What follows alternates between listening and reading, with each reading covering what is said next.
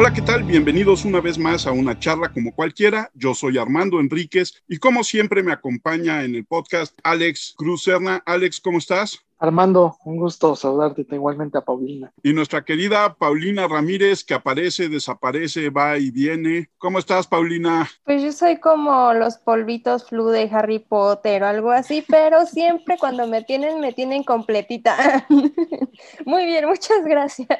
Qué bueno, Paulina. Y en esta ocasión tenemos como invitado Arturo Flores, escritor, estando pero y editor de una de las revistas pues vamos a decir, muy codiciada hace muchos años por todos los adolescentes. Hoy no sé cómo les vaya y para eso vamos a platicar con Arturo en parte de eso y en parte de su labor creativa, editor de Playboy. Arturo, ¿cómo estás? Gusto en tenerte con nosotros y gracias por aceptar la invitación. Muchísimas gracias, ¿no? Pues muy agradecido de que, me hayan invitado y pues aquí feliz porque si algo nos encanta es la conversación, ¿no? Platicar. Entonces. Arturo, ¿Cómo llegas a la literatura y de la literatura Playboy o de Playboy a la literatura? ¿Cuál fue tu camino? Ok, pues no, de hecho fue primero la literatura porque pues desde, mira, te mentiría si te dijera, ay, es que yo desde niño leía mucho y me encantaba. Y, o sea, sí me gustaba mucho leer, pero era una más de las cosas que hacía como cualquier niño, ¿eh? No era un ratón de biblioteca ni nada. Pero pues mi papá leía mucho, siempre ha sido un tipo que lee mucho y además lee de todo. O sea, lo mismo puede leer un libro de historia de México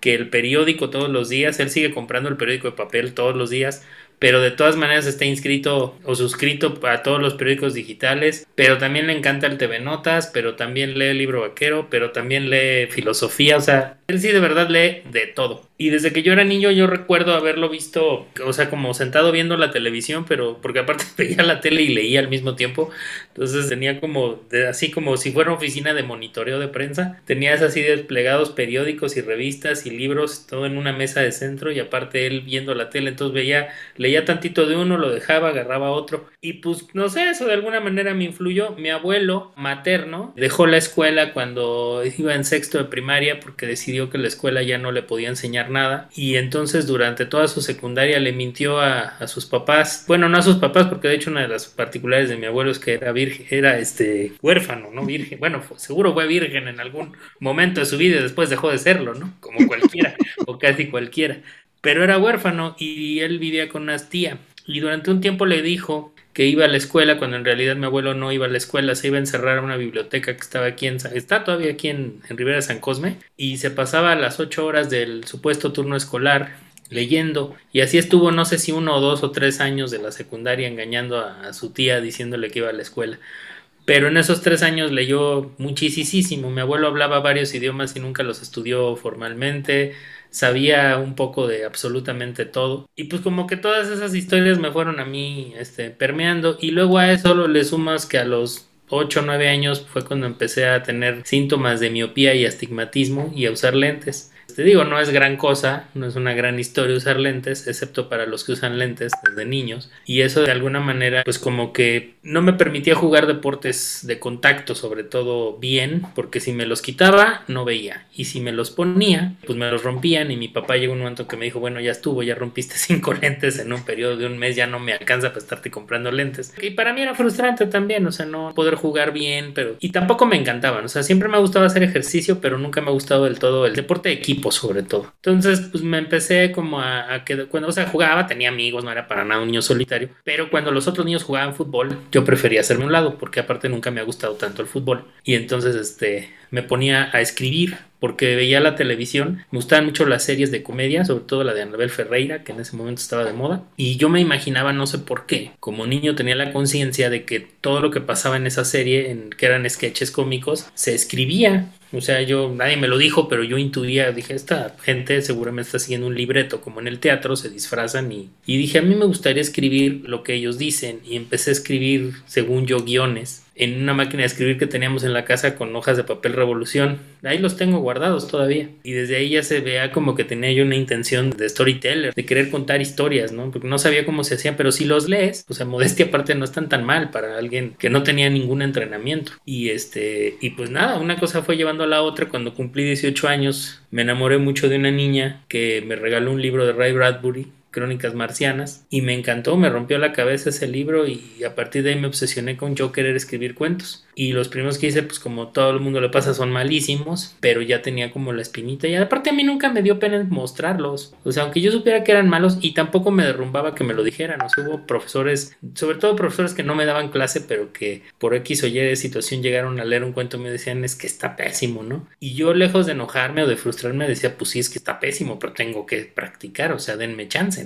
y entonces yo seguía escribiendo y seguía mostrándolos, dije, un día me va a salir uno que valga la pena. Y una cosa fue llevando a la otra, me metí a muchas convocatorias, salieron libros míos de convocatorias y pues siempre me ha gustado. Y por otro lado quería yo estudiar letras, pero no me animaba del todo. Nadie me lo dijo. O sea, nadie me dijo, te vas a morir de hambre estudiando letras. Yo solito lo pensé. Entonces este, dije, no, no voy a estudiar letras, porque aparte a mí letras no tenía ni idea, pero yo pensaba que letras era una carrera muy aburrida, en el sentido de que dije, pues voy a estar todo el día sentado en un escritorio, no sé si escribiendo, leyendo, pero no sé, como que le faltaba, según yo, el elemento emoción, y entonces no quise y estudié comunicación, porque según yo era más rentable, ojo, ojo, iluso de mí. y este y además pensé este pues que iba a ser como más divertido no que dije bueno es que un periodista pues anda de un lado para otro y entrevista gente y viaja y todo eso pues periodismo. Y no me equivoqué o sea sí es así el periodismo sin la parte rentable pero sí con la parte divertida. ¿Cómo llegas a Playboy? Pues mira, siempre que me lo preguntan, les contesto lo mismo. Me encantaría contarles que maté un dragón, vencí a Hércules, hice 12 trabajos, rescaté una princesa, escalé una montaña, puse en el fondo del mar, no sé, encontré un tesoro, ¿no? Capturé a Buffalo Bill. Pero no, o sea, pues en realidad solamente pues era un trabajo para el que como cualquier persona apliqué y me quedé. En mi caso lo que pasó es que la primera editora de Playboy en México, que era Mónica Maristain, una excelente amiga y gran periodista que sigue por ahí ahora con su propio sitio, Maremoto Maristain. Ella era la editora y pues como todos sus amigos le pedimos chance para escribir y a todos sus amigos nos dio chance. O sea, de hecho me sorprendió que me diera chance a mí porque yo no era tan amigo suyo. O sea, sí me ubicaba, sí platicábamos, sí nos encontrábamos en las conferencias y ese, pero yo no era tan tan amigo suyo. Y sin embargo, pues me dio chance de empezar a escribir y seguí escribiendo como freelance durante muchos años. Después se fue ella, llegó Gabriel Bauduco,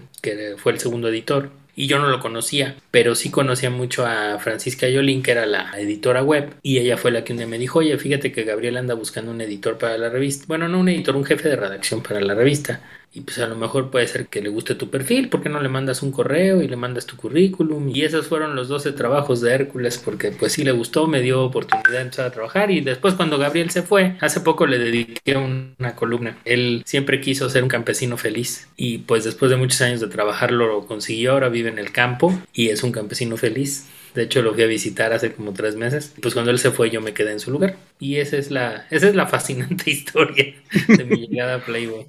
¿Qué tan difícil es mantener una revista como Playboy en tiempos donde incluso en Estados Unidos llegó el momento en donde dejaron de publicar fotografías eróticas por el consumo que hay de erotismo y de pornografía en Internet? Pues mira, yo creo que, o sea, publicar y sostener una revista cualquiera hoy día es difícil, o sea, no necesariamente Playboy. Como bien apuntas, efectivamente hace unos años, creo que fue en el 2011, Playboy deja de publicar desnudos durante un año. Fue una iniciativa de Cooper Hefner y pues era una iniciativa que tenía por objetivo tratar de encontrar ser relevante para una generación en la que efectivamente un desnudo en internet pues no le genera nada porque pues está al alcance uno de los componentes que hacían del desnudo un contenido de interés digamos para la vieja generación de Playboy pues era su falta de accesibilidad. O sea no era sencillo mirar una fotografía de desnudo y el hecho de encontrarla en una revista pues hacía que esa revista fuera un objeto de deseo. Cuando es rebasado por la red pues evidentemente la marca busca la manera de ser relevante para otras generaciones. Después tuvo que regresar al desnudo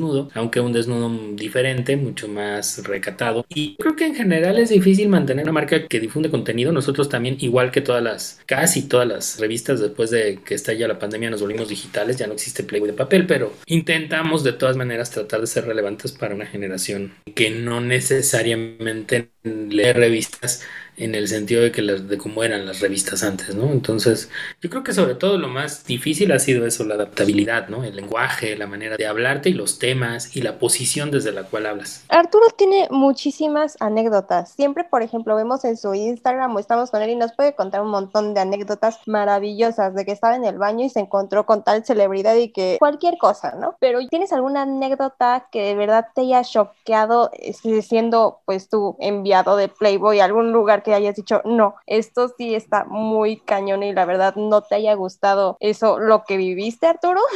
Híjole, no sé, ¿sabes cuál es el problema? que me cuesta trabajo pensar en las historias si no hay algo que me lo recuerde. O sea, siempre que me preguntan, por ejemplo, cosas así como, ¿cuál ha sido la mejor entrevista que has hecho?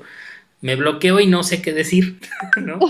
Pero, por ejemplo, si de repente estamos platicando de, de, no sé, estamos platicando de pasteles y de repente me acuerdo que un día me comí un pastel de X o Y en un lugar en donde, o que me aventaron un pastel a la cara, como que siempre una historia es la que detona otra historia. O sea, ahorita que me mencionas eso, híjole, no sé, la verdad, si, o sea, algo que no me gustara, no, porque si algo, o sea, siempre han dado por la vida con la bandera de, y es uno de los consejos que más le doy a mis alumnos, yo doy clase en la universidad, en dos universidades, y algo que les digo es, así que haya toda la tecnología del mundo, redes sociales, este, plataformas, este, realidad aumentada, drones, lo que tú quieras. Lo único que se mantiene sin cambio, digamos, en, debería mantenerse sin cambio en una escritora, en un escritor, en un periodista, en una periodista, es la capacidad de asombro. El día que dejes de, de dejarte asombrar por las cosas, y pueden ser las cosas más pequeñas o las cosas más descomunales, yo creo que dejas de tener pues ya de qué escribir o, de qué platicar. Yo soy un tipo que se deja asombrar y asombrar en el sentido positivo y negativo, ¿no? Lo que pasa ayer, por ejemplo, que por un acto de brutalidad policíaca, una mujer es asesinada en México, pues es algo que me pega directamente en la capacidad de asombro en cuanto a la indignación. Me sorprende que en 2021 sigan pasando estas cosas y además me sorprende que no se le haya hecho un eco como se le hizo en Estados Unidos al movimiento Black Lives Matter, que está muy bien, pero digo, ¿por qué no pasa lo mismo en México? Sea, ¿por qué México es un país que tiene un alto grado de cifras de feminicidios, donde para una mujer vivir cada día pues representa casi casi una hazaña, porque es un país extremadamente violento contra la mujer. Eso me indigna y me pega en la capacidad de asombro, tristemente, pero también me pega en la capacidad de asombro, no sé, una tontería como, no sé si sea tontería, pero el viernes adoptamos un perro en la casa, por ejemplo, ¿no? Yo siempre había dicho que no quería tener perro porque me parece, o sea, tener un animal me parecía una responsabilidad muy grande que yo no estaba dispuesto a asumir. si quieres por que se anda robando, ya vi que se anda robando tus, tus pantuflas también. Mi pantufla de los Simpson ya la agarró de juego. Entonces, eso me maravilla. O sea, quedármele viendo al perrito que está aquí a mi izquierda, por ejemplo, mientras estoy trabajando, es, es una cosa tan, tan normal para la gente que tiene perro, pero me pega en el asombro porque es algo nuevo para mí. O sea, jamás había desarrollado un vínculo emocional con un animal de esa manera. O sea, entonces me acordé, por ejemplo, de la novela de Virginia Woolf, creo que se llama Fush o Flush, no me acuerdo si se llama Fush o Flush, pero es una novela que escribe Virginia Wolf desde los ojos de un perro. Y yo la leí desde que estaba en la carrera, me gustó mucho, pero ahora tengo muchas ganas de releerla porque siento que la voy a entender diferente, ¿no? Entonces son cosas que me pegan también en la capacidad de asombro. El día que lo pierda, me ha tocado hacer cosas tan fuera de lugar, bueno, no fuera de lugar, pero tan extrañas como tirar un penalti en el Azteca, porque un día entrevistamos, cuando era reportero de Record, del periódico, yo era coeditor de espectáculos, aunque Record es un periódico de deportes, y un día hicimos una entrevista con Los Prisioneros, una banda que además me gusta mucho, de Chile, y estábamos con Jorge González, que es el líder y creador de Los Prisioneros, haciendo unas fotos en la cancha del Azteca,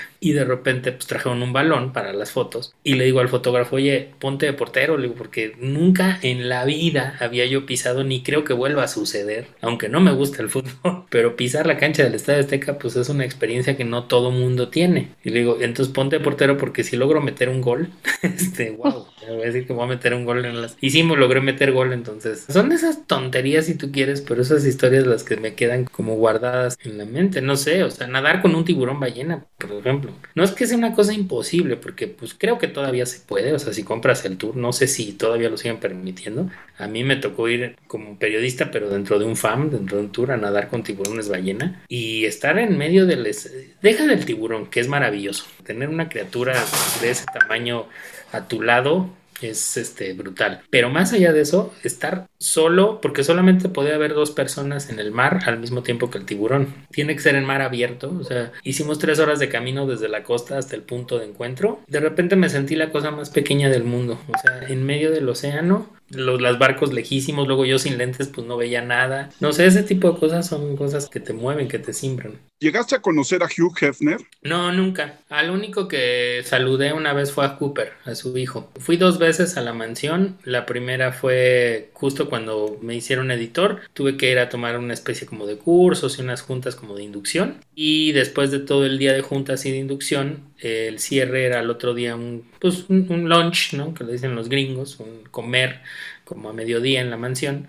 Pero era algo muy, muy petit, o sea, no había mucha gente, éramos el VP de, en ese momento de la empresa en Estados Unidos, el RP de la marca, había alguien más, creo que era una señora que, veía licencias y yo, y estábamos comiendo, ¿no? Ese, lo que sí es que, que nos cocinó fue, fue el chef Carter, que era el chef personal de jefe, y obviamente él estaba ahí en la mansión, pero no lo vi, nunca lo vi, sea, él vivía ahí, pues, pero la mansión aparte era, la mansión en realidad eran tres mansiones, era un conjunto de tres mansiones juntas, una era enteramente administrativa, o sea, era para oficinas, otra era este, la mansión donde él vivía y otra era la que se conoce en las fotos y en la serie de televisión. Entonces ahí en esa es donde estaba yo comiendo, pero obviamente los aposentos del, de Hefner estaban en la parte personal, la que no se conoce o que no se conoce tanto en, frente a las cámaras, ¿no? Este, y entonces al final de la comida el RP me dio un recorrido por la parte que se conoce, donde está el zoológico, la cancha de tenis, quien haya visto la serie de televisión, ¿no? De las chicas de, de la mansión, y había una película, no me acuerdo quién la protagonizaba, pero se trataba justo de una chava que se volvía conejita. También sale en el video de Wizard. En fin,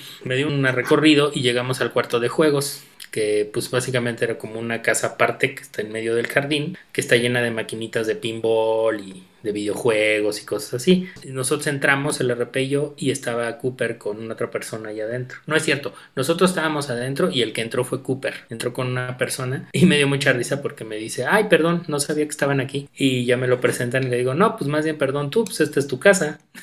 nosotros somos los que estamos. y ya, pero nada más fue el único al que yo pude conocer. Arturo, ¿y qué tanto, bueno, aquí en México se le ha dado coba a la revista? Porque a veces, si ya lo hemos comentado varias veces en este podcast, esta doble moral que nos persigue como mexicanos, de no querer ver, de no, hijo, de sin asomo, no me asomo al erotismo. Yo tenía familiares que eran boceadores y lo primero que iban cuando iban a, a dejar revistas o periódicos, lo primero que querían revisar los hombres era todas las revistas estas que mostraban desnudos. Entonces era lo primero que querían ver antes de revisar el periódico o algo así. Entonces, ¿qué tan receptivo es el público mexicano con este tipo de revistas que a lo largo de los años, pues bien, que más marcaron una pauta, ¿no? Sobre todo en las barberías de hombres. Pues mucho, porque de hecho, ahorita ya no, pero no porque no haya público que lo quiera ver, sino porque hay revistas, ¿no? Pero llegó un momento en el que las revistas mal llamadas masculinas aunque en ese momento sí lo eran, muy masculinas. Y una masculinidad nociva además me parece, pero bueno, una masculinidad al fin y al cabo.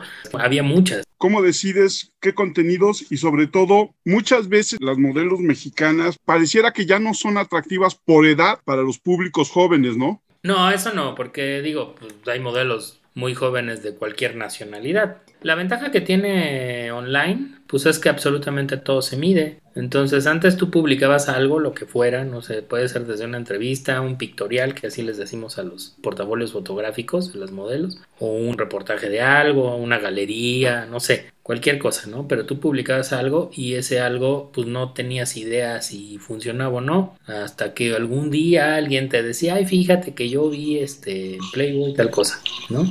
Pero pues si no, no tenías ni idea. Y hoy día lo que tiene online es que te permite ver efectivamente y medir que funciona y que no. Tú subes algo y en, no sé, en 24 horas ya tienes una estadística que te pinta bastante bien si ese contenido interesó o no interesó, si generó interacción o no generó interacción, si se compartió o no se compartió, eh, si te lo denunciaron o no te lo denunciaron. Nosotros hasta eso no nos ha ido tan mal en esa parte. cuida mucho porque pues de entrada las redes sociales no te permiten difundir desnudos, con la excepción de Twitter, pero de ahí en fuera Facebook e Instagram no lo permiten, entonces pues ni siquiera lo intentamos, ¿no? Pero nosotros tenemos una plataforma digital propia que se llama Ready, que es donde se puede ver la revista digital. Ahí sí hay desnudo. En la página web no, y en la página web es más contenido de miscelánea, ¿no? Lo mismo puede haber contenido que tiene que ver con sexo, que eso interesa mucho, evidentemente, pero también puede haber notas de lifestyle, de bebidas, ¿no? De cerveza artesanal, de deportes, de destinos turísticos, de gadgets, en general como de los temas que pueden interesar a absolutamente casi cualquier persona, independientemente también de si es hombre o mujer. Un lugar común durante muchos años, pero que además no era un lugar común, era una realidad, era decir, no, pues es que yo compro Playboy por los artículos. Y la verdad es que mucho tiempo, pues hubo grandes textos en la revista. Creo que en uno de los primeros números escribió Ray Bradbury, ahorita que lo mencionabas, pero siempre la revista tuvo contenidos de tipo ensayo o de tipo literario también muy interesantes. ¿Eso se ha perdido en el sitio y en la edición en línea? Yo creo que no. Lo que pasa es que siempre que se hace esa referencia, digamos, al contenido de Playboy, eh, tienden mucho a citar lo histórico, pero a ver, hay muchas cosas que no se toman en cuenta que yo siempre les digo. Primero, muchas de las plumas que escribieron en Playboy sí eran grandes plumas, pero no eran todavía la pluma que nosotros conocemos. Es decir, Hunter Thompson todavía no era Hunter Thompson cuando publicó en Playboy en Rolling Stone y en todas las otras revistas donde publicó. O sea, era un tipo bastante popular, pero todavía no era la leyenda Hunter Thompson, el creador del periodismo gonzo que tiene tantos libros en su haber y que se enseña en las universidades. O sea, todavía no llegaba a esos niveles. Por eso vivía de escribir en revistas.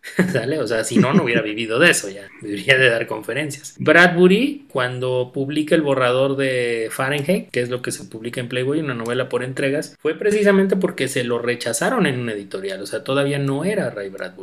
Ya era Bradbury, perdón, Bradbury, pero todavía no era el señor Ray Bradbury. Entonces la editorial rechazó el borrador de Fahrenheit. Hefner, que era amigo suyo, acepta publicarlo por entregas en la revista y después de que lo publica, entonces sí ya lo acepta en una editorial y entonces sí ya se convierte en la novela y entonces ya se convierte en Bradbury. Chuck Palahniuk, por ejemplo, el autor del Club de la Pelea, también escribió en Playboy, todavía no era Chuck. Ya después, ya que Playboy ya era Playboy y Chuck ya era Chuck, otra vez vuelven a trabajar juntos, pero ya digamos que las dos eran grandes leyendas, ¿no? La marca y él, como Stephen King también, por ejemplo, pero no siempre fue así. Y la otra, eh, que también les digo, pues no sé, o sea, a mí me parece que es injusto cuando se plantea esa comparación, digo, porque para mí, justo, la marca sigue teniendo grandes contenidos y muy relevantes. Lo que pasa es que entonces hace falta que pasen 400 años para que alguien considere que esos contenidos ya son históricamente relevantes. Pero pues es lo mismo que pasó con los contenidos de la primera generación. En su momento tampoco es como que pues, se pusiera de cabeza el mundo Simplemente decían, ah, tenemos grandes escritores,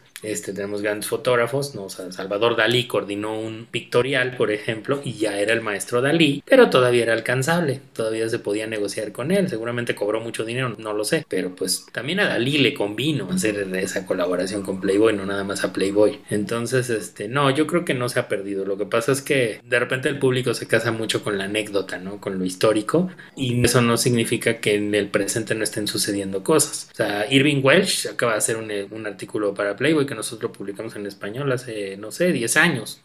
Y si tú revisas la revista en Estados Unidos, que ya no existe en papel tampoco, que está en online, pues tiene grandes plumas, nada más que ahora están hablando de cultura queer, están hablando de LGBT, o sea, están hablando de otras cosas, pero ahí están. Y en México también se está publicando ficción y se está publicando otro tipo de contenidos escritos, ¿no? Más allá de los contenidos que, como dices, utiliza la mal llamada revista masculina.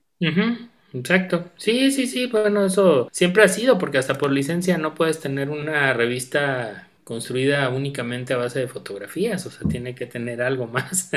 si no, yo no tendría trabajo de entrada. Por ejemplo, Arturo, también cómo lidiar con estos cambios o qué tan impresionante fue para sus lectores ver, por ejemplo, a alguien como Victoria Volklova, ahora que básicamente fue la reina de Playboy, entonces, eh, ¿cómo es que esa esencia, tú crees que haya cambiado un poco o más bien se van actualizando a lo que hoy en día conocemos como igualdad. Más que igualdad, yo diría que es diversidad. Diversidad, sí. Y déjame te digo una cosa que me hace muy relevante tu pregunta, porque justo cuando pasó lo de Victoria, eh, sí hubo como trolls, hubo comentarios muy agresivos, muy violentos, muy machistas, muy lamentables, ¿no? Y no todos, o sea, de hecho yo te podría decir que la mayoría de la gente lo recibió bien porque ya es una generación diferente que está consumiendo la marca a la que la consumía. De hecho, la mayoría de los comentarios negativos provienen de una generación antes, ¿no? De la actual, o muchas antes. Y lo que, y lo que, o sea, a nosotros fue necesario girar un boletín en el que se decía, ah, porque recuerdo perfecto un troll que decía, es que Hugh Hefner era estar muy enojado, ¿no? Donde quiera que esté Y fue necesario contestarle así. Hugh Hefner fue el primero que puso una mujer trans en Playboy y lo hizo en 1981. y no es la primera. En Estados Unidos han aparecido dos, me parece. Una en Francia, otra creo que en Indonesia en Brasil. Incluiremos un boletín donde vienen enumeradas todas ellas y con sus historias, ¿no? La primera fue en Estados Unidos. Primero fue eh, sin saber, o sea, ellos hicieron un pictorial sobre las chicas Bond. En ese momento se estrenaba alguna película de James Bond, no me acuerdo cuál, era muy relevante. Entonces hicieron un artículo donde recapitulaban en la historia de las chicas Bond. Y resulta que una de ellas era una chica trans, pero no lo había expresado, no lo había dicho públicamente. Entonces apareció así. Una vez que ya se destapa y ella da a conocer que es trans, entonces Playboy la vuelve a buscar y ahora sí ya la coloca en la portada. Pero eso fue, insisto, creo que en el 81, una cosa así.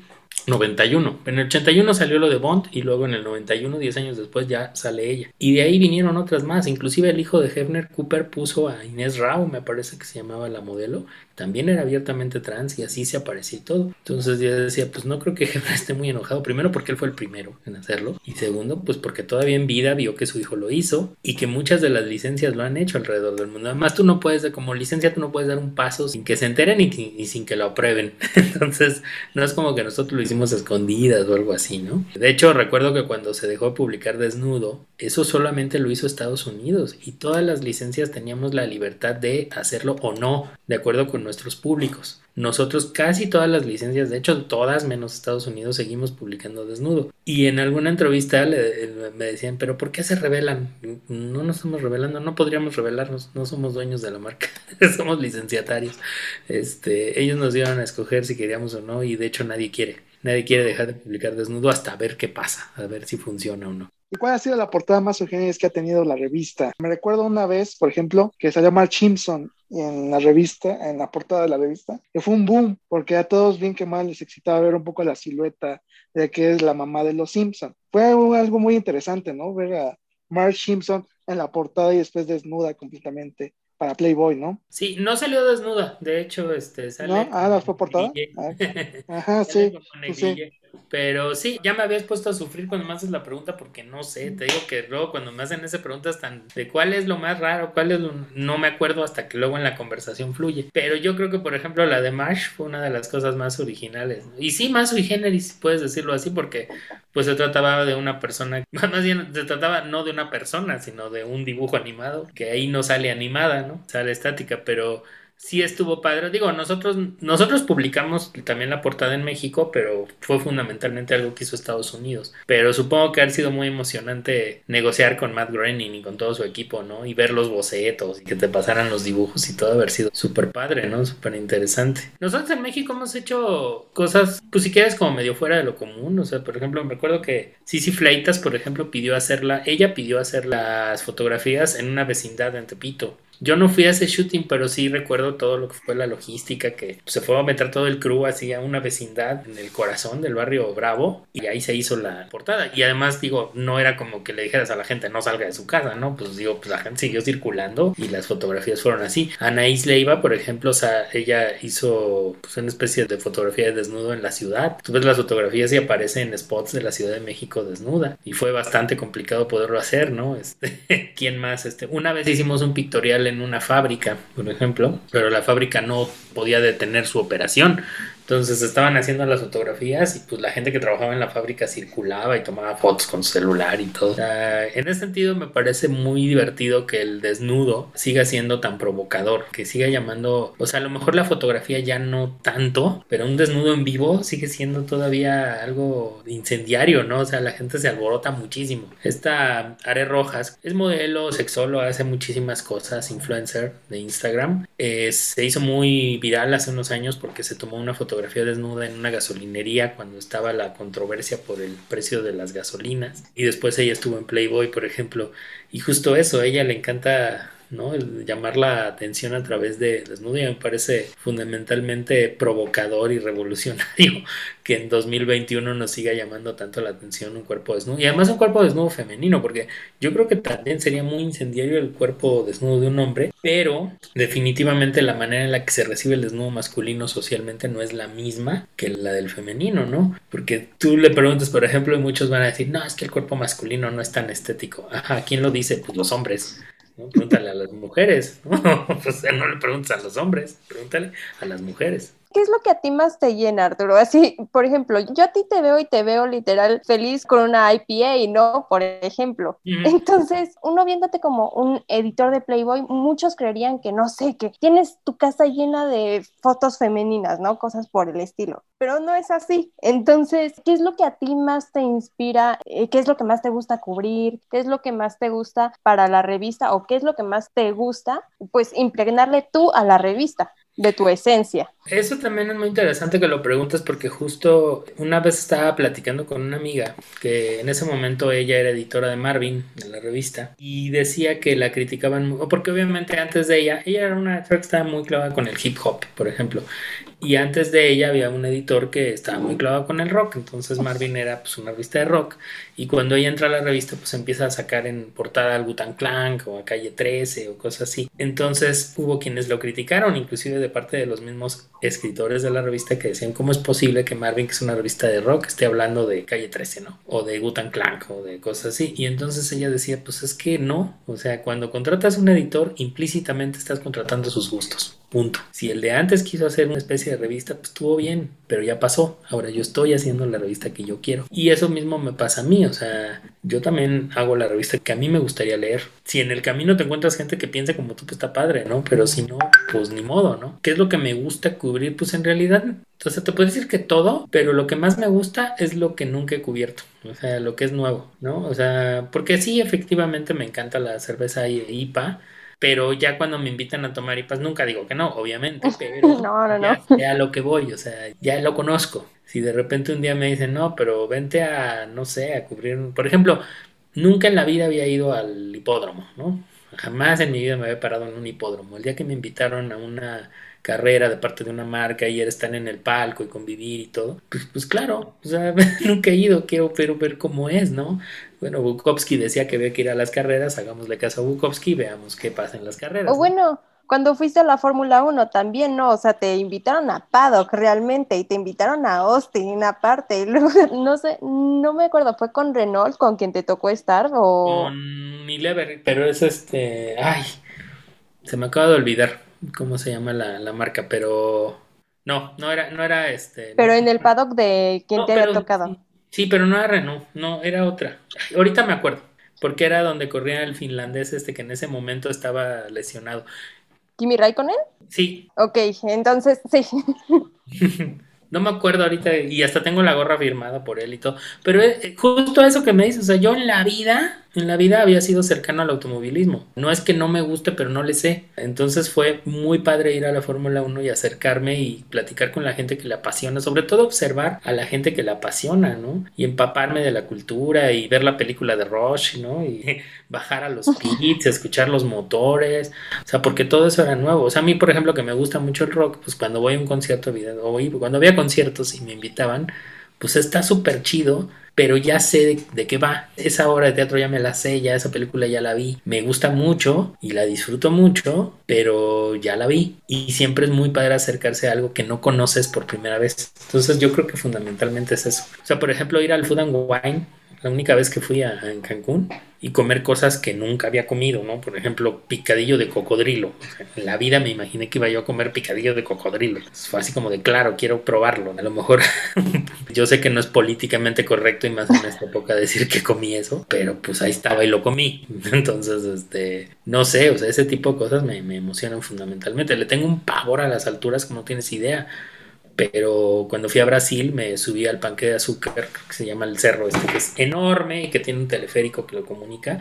Yo iba agarrado hasta de las uñas, pero no podía dejar de subirme porque cuando en mi vida voy a volver a ir, o sea, no he vuelto a ir a Brasil y no sé si algún día vaya a volver a ir, pero estuvo increíble. O sea, eso es lo que más me gusta, acercarme a las cosas o a las personas que nunca me acercaría de otra manera. ¿Cómo ha enriquecido tu vida de editor en Playboy a tu literatura? Híjole, muchísimo, qué buena pregunta, porque muchísimo, o sea, yo creo que a partir de, Pues es que surgieron casi a la par, o sea, yo empecé a escribir, yo empecé a trabajar como periodista el 28 de junio, pocas fechas me las sé, y esa sí me la sé, fue el 28 de junio de 1999, la primera vez que yo pisé la redacción del periódico Esto, y ya escribía cuentos, pero a partir de que empecé a ser reportero, de una u otra manera se han robado elementos, o sea, gente que he conocido, historias que me han compartido, entrevistas que he hecho, o hasta viaje, terminan a veces en las novelas. Entonces sí, definitivamente la ha enriquecido muchísimo, o sea, de hecho, puedo decir que de la pandemia, o sea, de que inició la pandemia, que empezamos a hacer home office y que no salgo, porque la verdad es que es algo muy poco, o sea, sí mentiría este, no he salido nada, no, sí he salido, pero muy, muy poco, o sea, de verdad casi nada. Y eso he visto, he visto afectada la manera en la que he dejado también de escribir ficción, porque me he dado cuenta que ese Stephen King se refiere a una caja de herramientas, como esa caja de creatividad de la que sacas ideas. Este, mi caja de herramientas está bastante vacía, ¿no? Porque pues, mis días transcurren delante de una pantalla. Lo que más he hecho han sido entrevistas, por ejemplo, eso sí, porque la parte positiva de, no sé si positiva, pero la parte no tan mala de la pandemia ha sido que pues ahora la gente tiene más tiempo. Muchas de las entrevistas que, que nunca hubiera podido haber realizado antes de la pandemia las he realizado ahora, no sé, al baterista de los Strokes, por ejemplo, o a Butch Vig, el productor del Nevermind de Nirvana, o sea, son personajes a los que yo tenía muchas ganas de platicar con ellos y que si no ha sido porque pues están en sus casas encerrados y no tienen otra cosa que hacer, pues a lo mejor no me hubieran regalado media hora de su tiempo para platicar en Zoom.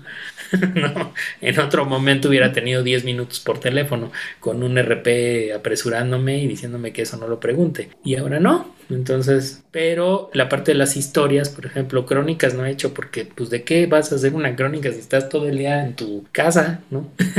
me cuesta trabajo, la verdad. ¿Cómo llegas al stand-up? Por el periodismo, porque un día me invitaron a entrevistar a una stand-upera que traía una historia, o sea, se les hizo que iba con Play porque tenía una historia de que su marido eh, la había, ellos habían grabado un, un sex tape y el marido cuando se pelearon subió el sex tape a YouPorn entonces, pues ella de repente se vio en YouPorn sin pedirlo, lo cual pues es un acto de tremenda violencia, ¿no? O sea, tú no puedes hacer difundir una grabación íntima de una persona por mucho que sea tu pareja y a ella le causó muchos problemas, pero parte de su sanación se dio pues burlándose de la, situación en un monólogo de stand-up. Entonces yo la entrevisté y cuando platicamos me dijo, oye, este, ¿no te gustaría hacer un reportaje sobre stand-up, pero desde adentro, o sea, tomando un curso y terminando el curso con una presentación y contar tu experiencia? Y yo, ah, pues estaría padre, la verdad, eso me llama mucho la atención. Pero me gustó tanto que ya no me bajé. O sea, hice, obviamente le hice el artículo y obviamente tomé el curso y me subí en esa graduación, pero pues le seguí y ya tengo cuatro años, casi cinco haciéndolo.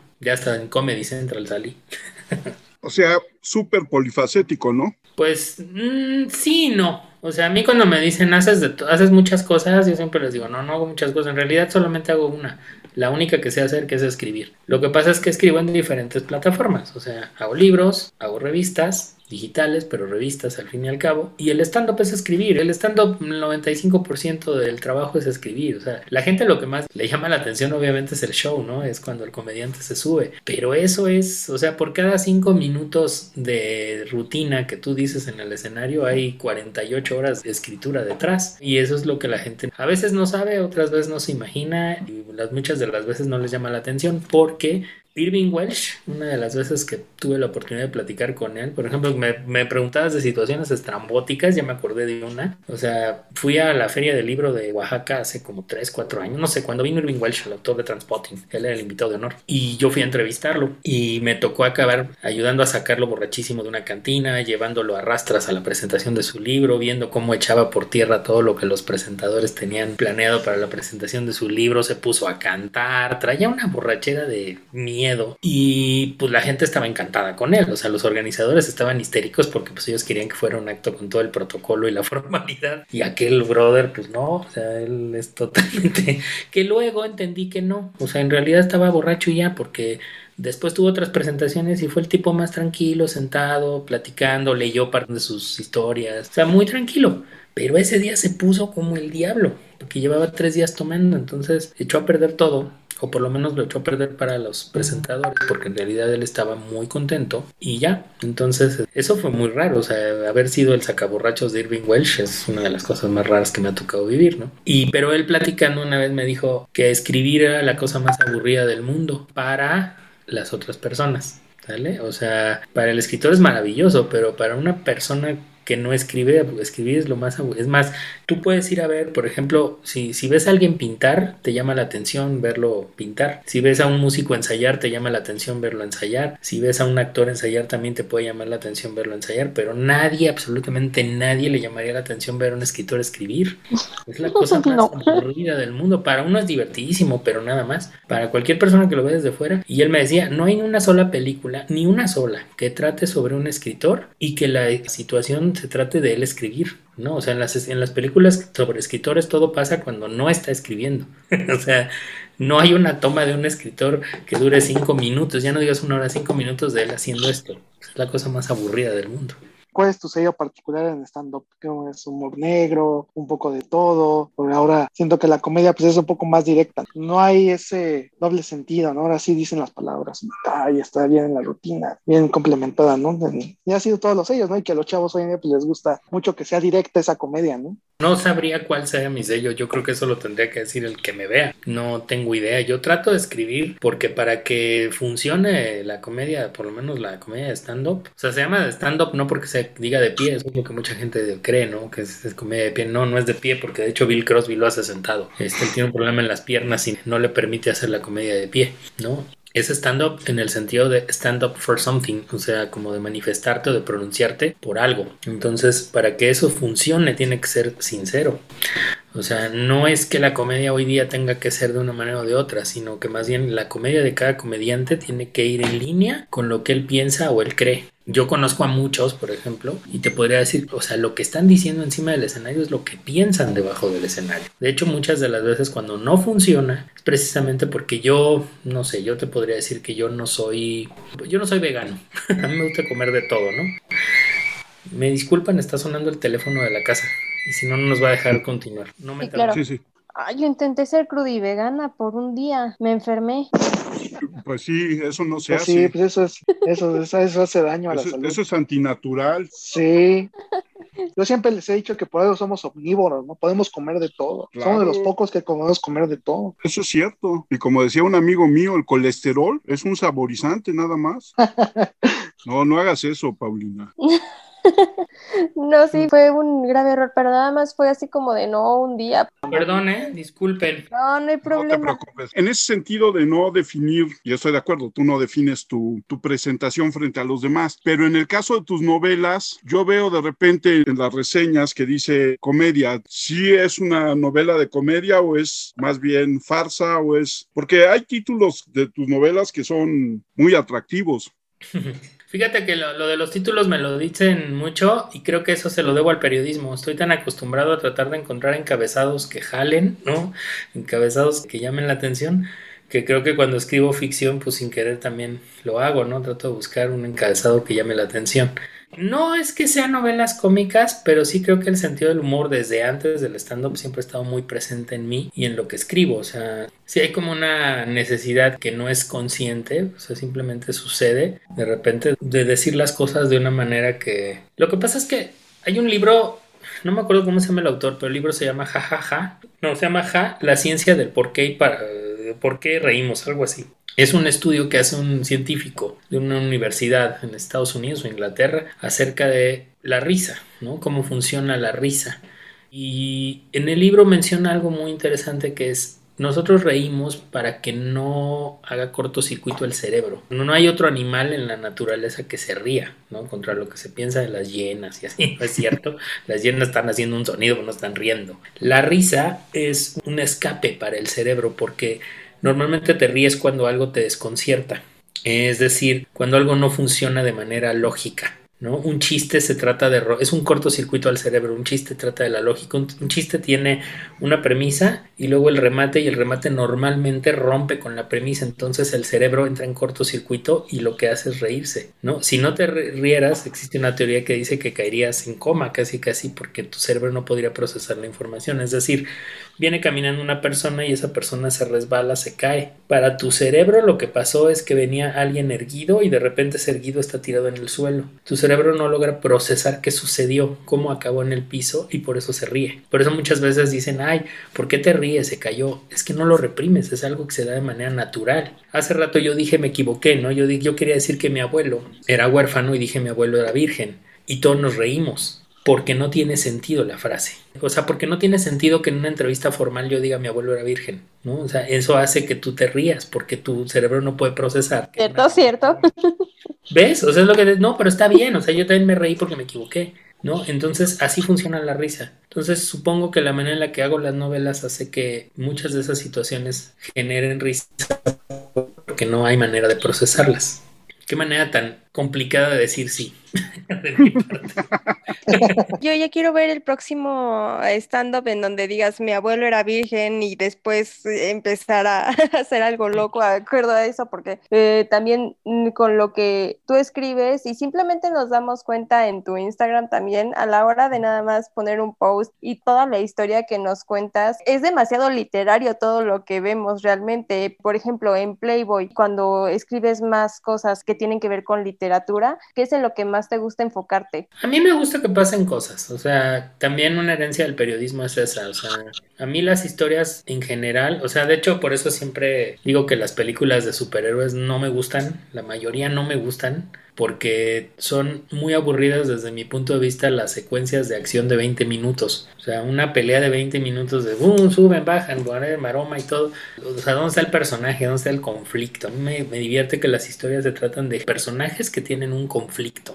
Por eso el Joker me gustó tanto, porque no tiene estas secuencias de acción larguísimas que son coreografías, que ya ni siquiera son coreografías orgánicas, naturales, hechas. O sea, por ejemplo, me encantan las películas de Bruce Lee y tienen coreografías de 20 minutos de peleas y de patadas, pero son reales, ¿no? O sea, no está hecho en una green screen con un tipo amarrado a circuitos, con un monstruo que no está ahí y él solamente se está imaginando que está peleando con él eso me parece aburrido. Pero más allá de eso, se tratan de personajes que tienen un conflicto. El conflicto del Joker es maravilloso. Y por eso me gusta tanto la película. A mí, todo mundo hace mucho. No la he visto, tengo muchas ganas de verla, debo confesar. El Snyder Cut de la liga. Pero mucha gente hace, no, es que son cuatro horas, no, es que son cuatro horas. Y, o sea, el irlandés fueron tres y media. Y a mí me encantó el irlandés, o sea, porque además me en las películas de la mafia. Yo todos los años en Navidad, Año Nuevo, que es cuando estoy más desahogado de trabajo, me puedo dar el lujo de sentarme a ver una película larga de un solo tirón. Veo el maratoneo El Padrino, me maman las películas del Padrino, me encantan, ¿vale? Y porque son películas con un gran conflicto. La novela de Puso es una cosa, es uno yo creo que de mis libros favoritos, ¿no? Y además un manual para la vida, para los negocios, para todo, sí. Entonces, pues eso, o sea, a mí me gusta que así sea una columna chiquita o un texto de largo aliento o hasta un pie de foto, me gusta que cuente algo, que suceda algo, porque luego hay gente que se regodea mucho en opinar. A mí, pues también opino, no digo que no, pero no me gusta tanto opinar, me gusta más contar historias. Es mi estilo, digo, no tiene que ser lo que la gente tiene que hacer, sino pues a mí es lo que me gusta.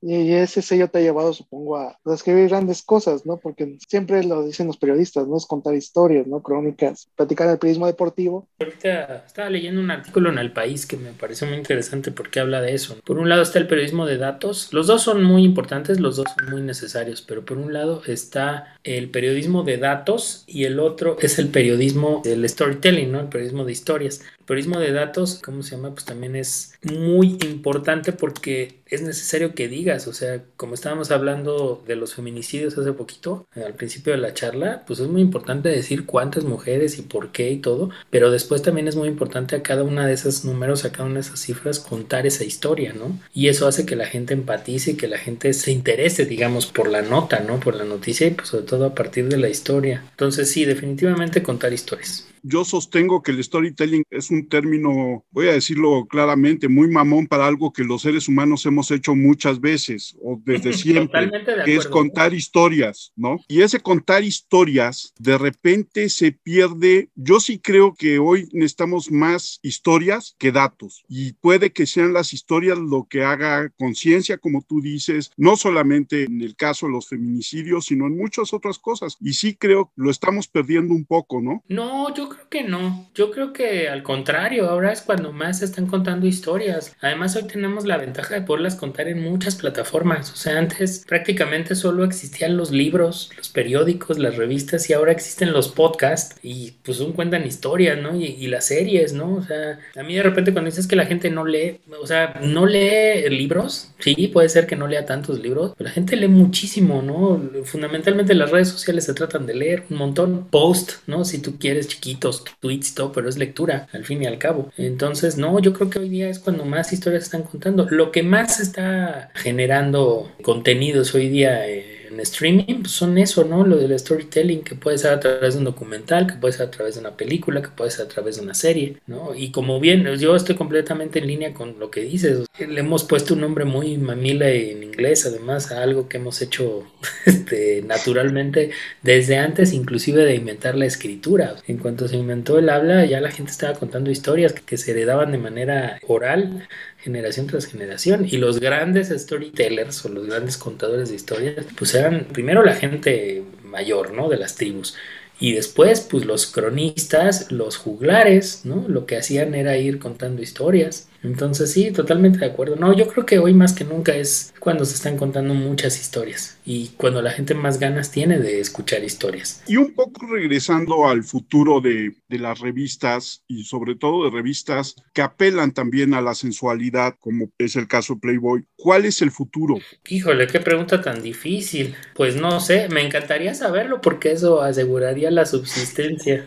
Pero este, no sé cuál es el futuro. Yo creo que de entrada, una de las tendencias apunta hacia la democratización de los medios y de los espacios, ¿no? O sea, porque al final sí es verdad que pues la cultura de los influencers, por ejemplo, primero de los youtubers, ahora de los podcasters, pues ha hecho que no necesariamente necesite, o sea, antes todos aspirábamos, cuando yo estudié comunicación, todos aspirábamos a escribir en un periódico, a escribir en una revista, a ser locutor de un programa de radio, a aparecer en la televisión, porque era la única manera que te aseguraba poder llegar a muchas personas para poder decir lo que querías decir. Y hoy en día eso ya no necesariamente es real. O sea, alguien que tenga algo que decir, pues nada más tiene que tener un dispositivo que además en un teléfono celular promedio hoy día tenemos más tecnología de la que se necesitó en su momento para llevar el hombre a la luna. Y no lo digo yo, lo dice un gran periodista español en una TED Talk.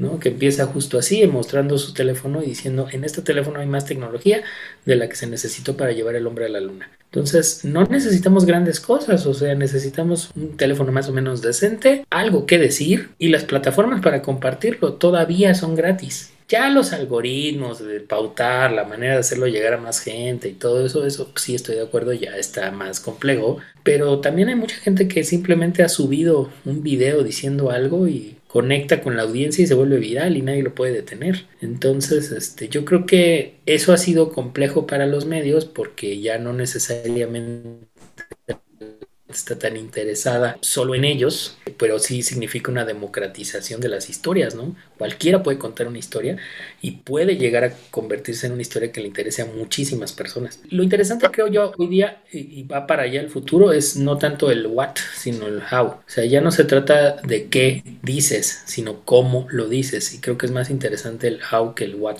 Yo espero que podamos tener más charlas contigo, Arturo esto se nos está terminando esta. ¿Cuáles son tus redes sociales? ¿Dónde te encuentra la gente, Arturo? En todas estoy como Arturo el Editor, en Instagram, en Play, en Playboy, en Instagram, en Facebook, en Twitter, está hasta en TikTok estoy como Arturo el Editor. Paulina. Pues ya saben, me pueden buscar, ya, ya le cambié, ya soy Paulina Gasolina en Instagram, más fácil, es más sencillo. Y en Twitter como Lina GRS y siempre es un placer, ya lo saben, ya lo saben, siempre que me tienen aquí es todo un placer convivir con ustedes. Y muchísimas gracias Arturo, eres el mejor. Ay, muchas gracias. nada, de nada. Alex. Sí, mi Twitter es arroba 512-Alex. Yo soy Armando Enríquez, a mí me encuentran en Twitter como arroba cernícalo y les agradecemos como siempre el estar con nosotros. Arturo, Muchísimas gracias por aceptar la invitación, por charlar con nosotros. Danos chance de leer tus novelas y volverte a invitar para platicar de ellas. Por supuesto que sí, un placer. Yo encantado las veces que quieran. Muchas gracias. Nos vemos en la próxima. Paulina, no te pierdas. Ya estoy un poco perdida. bueno, pero ya sabes el camino hacia el podcast. Sí, lo sé, lo sé. Necesito internet. bueno, muchas gracias. Hasta luego. Hasta luego.